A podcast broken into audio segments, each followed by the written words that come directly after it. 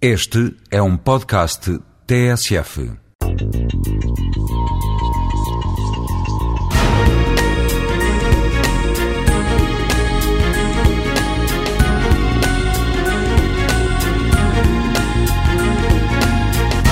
A casa é um porto de abrigo e se o conceito que temos hoje de habitação é bem diferente do que foi no passado, eu acho que esse facto deve-se à mudança dos hábitos dos homens e das sociedades. A vida mudou muito, os nossos ritmos também, e hoje a casa e os equipamentos que temos existem, estão pensados para nos simplificar os processos domésticos e para o conforto que procuramos ter.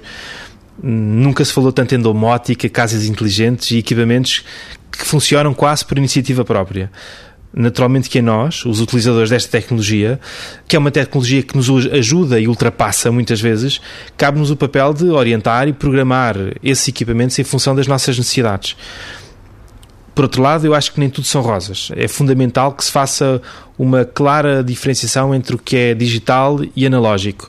Quantas vezes qualquer um de nós não pensou como era bom o leite creme comida em casa de uma avó, o tempo em que tínhamos tempo para ter tempo deixando obviamente parte de lado o, o saudosismo pelo passado, a grande questão é que vivemos o tempo dos pré-feitos, dos prontos em 5 minutos. São, obviamente, a face deste ritmo acelerado em que vivemos e da simplificação que muitos procuram e que contribuem de alguma forma para a anulação desses hábitos.